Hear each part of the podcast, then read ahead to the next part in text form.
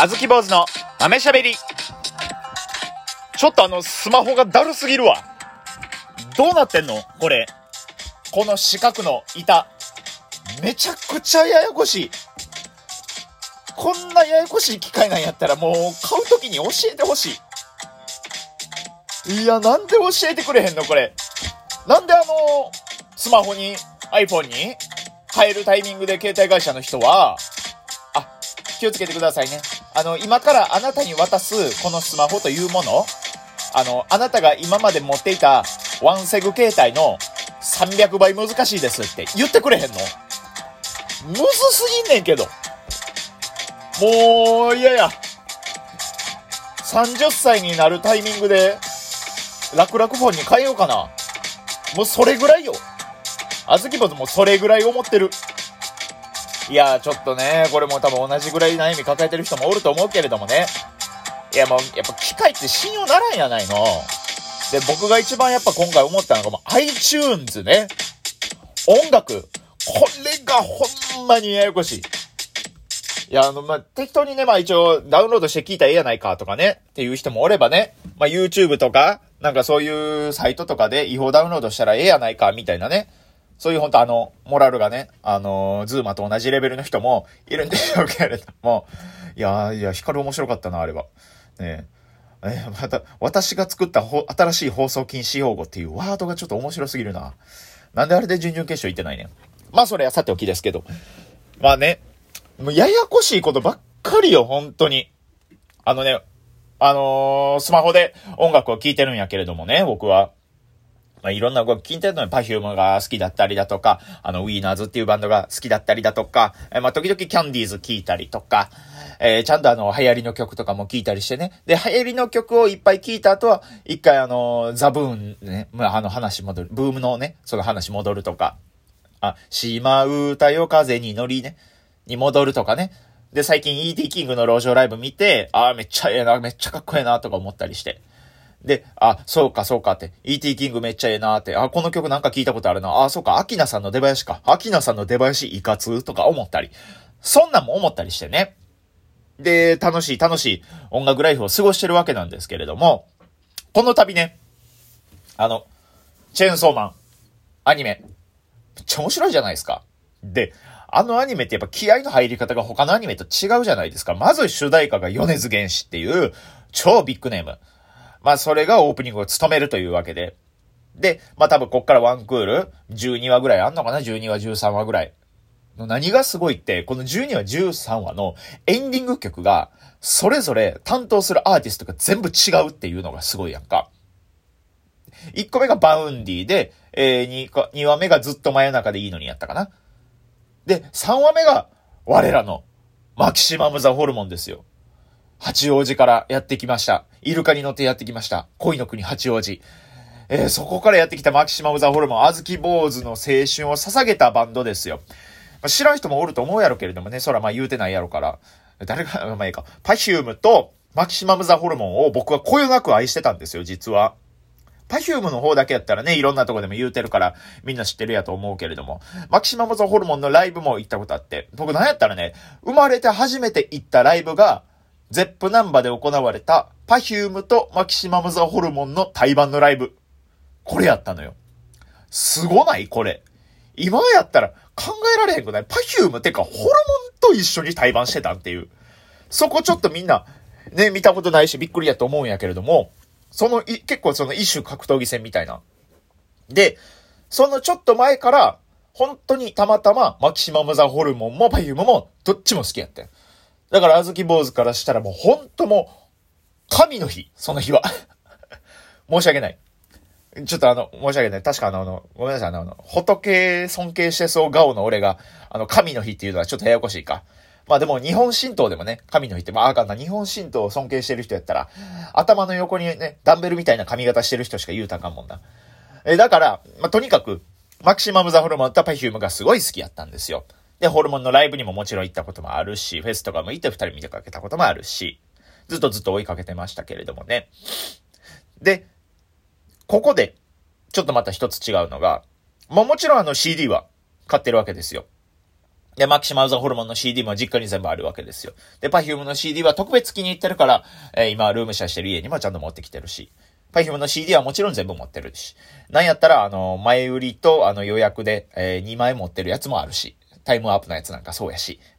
とかもあんねんけれども、スマホに変えてから、実は、その、サブスクリプションっていうのに登録して、で、iTunes の中から好きなように曲をこう、ダウンロードできますよっていう。で、月額980円払ったら、もうなんぼでも曲ダウンロードし放題、聴き放題ですよ、いうやつに登録したんやけれども、実はね、マキシマムザホルモンは、その、サブスクを解禁してなくて、ないんですよ、iTunes で探しても。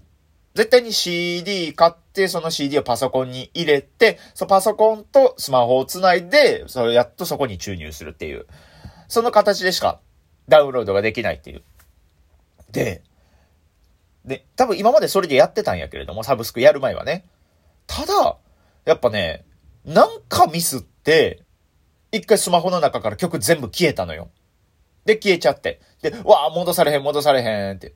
で、うわ、ホルモン効かれへんわーってなって、そこからホルモン効かれへん日々が結構続いて、で、で、この、こたび、チェーンソーマンのエンディングで、刃渡り2億センチ、マキシマムサホルモン、えー、エンディングです、言うて、わーめっちゃええな、聞きたいなーって思って、で、探してみたら、サブスクにね、あったのよ。刃渡り2億センチと神々っていう、あの、そう2曲だけが、マキシマムズホルモンが。で、うわ、やっぱりホルモンめっちゃええわ、聞かなあかんと思って、えー、昔持ってたパソコンを引っ張り出したんやけど、またここからなのよ。もうサイト調べんねんけれどもね、もう何言うてるかわかる。ライブラリがどうだら、iCloud ライブラリーチェーンズ ?iTunes ライブラリーカウントオブザバーゲンセールサイヤ人のバーゲンセールだ。ベジータオンザヘッドなんでベジータ頭の上乗ってんねん。これがね、もうややこしくて、もうわからなくてわからなくて。で、一応ね、これっぽいな、これやったら俺当てはまりそうやなっていうサイトも見つけたんやけど、やっぱりね、そのサイト作った人も、全責任負わされるの嫌やから、書き方が曖昧なのよ。語尾が。これこれこうこうこうすればこうすればこうやってこうなって、こうなって音楽がすべてスマホに移動するはずです。はずですはずです何ですか?地獄の番犬?はずです怖いこれが。いやね、これでね、このね、書かれた通りやって、な、や、やれてなかったとしても、いや、は、そのはずですんで何かしらミス、そっちが多分間違えてると思いますよって言われるために、そう言うための、このはずです。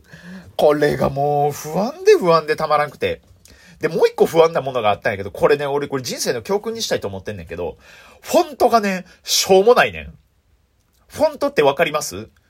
文字の形を表すやつなんやけれども、まあ、文字の形って色々あるじゃないですか。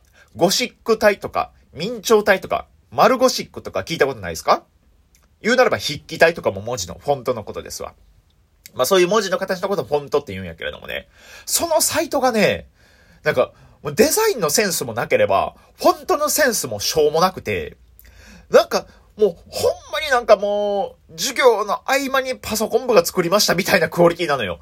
もうそれがまた、あずき坊主の信頼感という HP をゴリゴリ削っていく。もうエドモンド・ホンダの百列張りで食らってるボーナスステージの車みたいな、あれくらいぐるぐるぐるぐる削られていくから、もうそれが不安で不安で。でもやっぱもうね、もうだいぶ大丈夫ですって書かれてるから。まずね、もうそのボタンね、バンと押すのよ。iPhone の設定からライブラリをオフにします言うて。全部消えますけどいいですか？って警告文出んのよ。で、消すのよ。で、全部消える。何もなくなる。で、パソコンにつないで、ホルモンの CD をバーってダウンロードする。ダウンロードできました。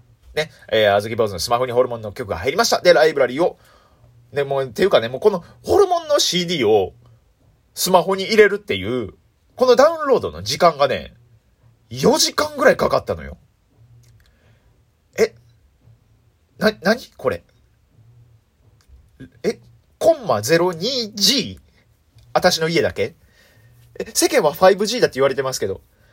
何この、何このグズグズになんか豆腐みたいな豆腐みたいな電波？すごい遅くてこれが有線やで、こっちは。有線で繋いでんのに、何、中で何が詰まってんの？こんな詰まり方してたらおじいちゃんやったら一撃で心臓止まるけどなっていう、まあ不謹慎なことも思いながら。